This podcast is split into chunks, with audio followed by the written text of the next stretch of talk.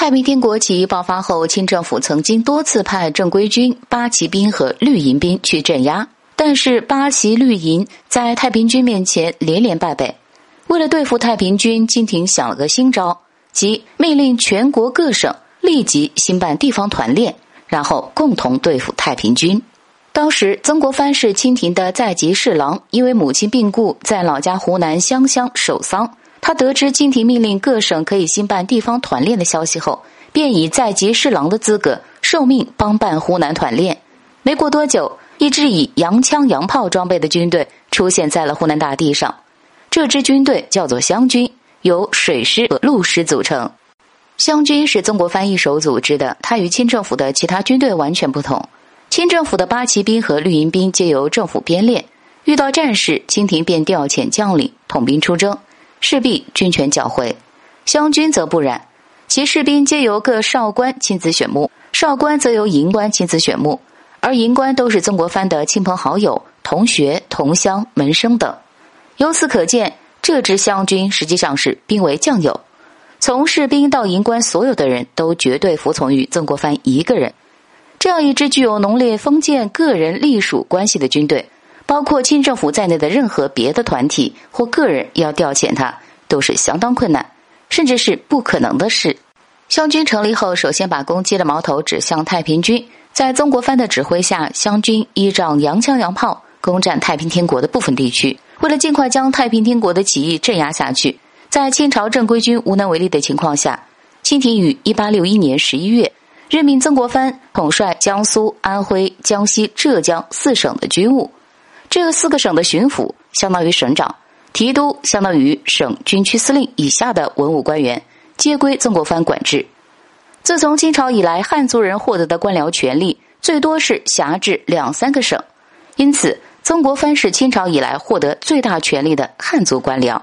对此，曾国藩并没有洋洋得意，也不敢过于高兴。他头脑非常清醒，时时怀着戒举之心，居安思危，审时韬晦。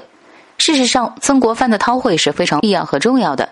因为当曾国藩率湘军攻占了湖北省省城武昌的消息报告到清廷后，清廷上下反应不一。咸丰皇帝喜形于色，对身边的大臣们说：“没有想到曾国藩一介书生，竟有这样大的本事，立下如此丰功伟绩。”众大臣听皇帝夸奖曾国藩，不仅产生了妒意，而且有戒备之心，怕曾国藩的出现危及自己的既得利益。因此，有的人在皇帝夸奖曾国藩后，就不失时机的提醒咸丰帝说：“曾国藩在家为其母守丧时，已不是清廷的官员，这样一个在籍侍郎，居然能一呼百应，从者万人，此恐非国家之福。”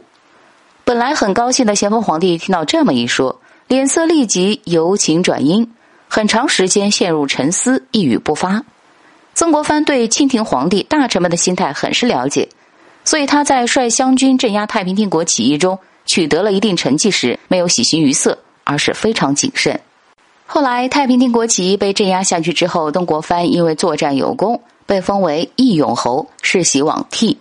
这对曾国藩来说真可谓功成名就。但是谨言慎行的曾国藩此时并未感到春风得意、飘飘然，相反，他却感到十分惶恐，更加谨慎。他在这个时候想的更多的不是如何欣赏自己的成绩和名利，而是担心功高招妓，恐遭狡兔死，走狗烹的厄运。他想起了在中国历史上曾有许多身居权要的重臣，因为不懂得功成身退而身败名裂。曾国藩决心以历史做镜子，在功成名就之时，妥筹保身良策。曾国藩思来想去，采取了如下行动。一方面写信给其弟曾国荃，主劝其将来遇有机缘，尽快抽身隐退，方可善始善终，免导大利。曾国藩叫弟弟认真回忆一下湘军攻陷天津后是如何度过一次政治危机的。湘军进了天津城后，大肆洗劫，城内金银财宝，其弟曾国荃抢的最多。左宗棠等人据此曾上奏弹劾曾国藩兄弟吞没财宝罪。清廷本想追查，但曾国藩很知趣。进城后，怕功高震主，树大招风，即办了三件事：一是盖贡院，当年就举行分市，提拔了江南人士；二是建造南京骑兵营房，请北京的闲散骑兵拿来驻防，并发给全饷。三是裁撤湘军四万人，以示自己并不是在谋权取势。这三件事一办，立即缓和了多方面的矛盾。原来准备弹劾他的人都不上奏弹劾了，清廷也只好不再追究。这就是曾国藩叫弟弟认真回忆的那次政治危机。现在他写信给弟弟，要他尽快抽身隐退，也是以退为进的上上之策。另一方面，他上折给清廷说，湘军成立和打仗的时间很长了，难免沾染上旧军队的恶习，且无昔日之生气，奏请将自己一手编练的湘军裁汰遣散。曾国藩想以此来向皇帝和朝廷表示，我曾某人无意拥军，不是个谋私利的野心家，是未忠于清廷的卫士。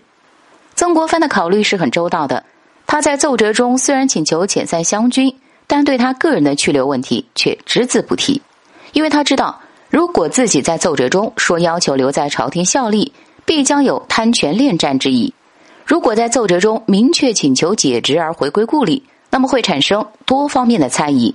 既有可能给清廷留下他不愿继续为朝廷效力尽忠的印象，同时也有可能被许多湘军将领奉为领袖而招致清廷猜忌。其实，太平天国被镇压下去之后，清廷就准备解决曾国藩的问题，因为他拥有朝廷不能调动的那么强大的一支军队，对清廷来说是一个潜在的威胁。清廷的大臣们是不会放过这个问题的。如果完全按照清廷的办法去解决，不仅湘军保不住，曾国藩的地位肯定也保不住。曾国藩在朝廷琢磨如何解决这个问题时，主动请求，正中统治者下怀。于是，朝廷下令遣散大部分湘军。在对待曾国藩个人时，仍然委任他为清政府的两江总督之职。这其实也正是曾国藩自己想要达到的目的。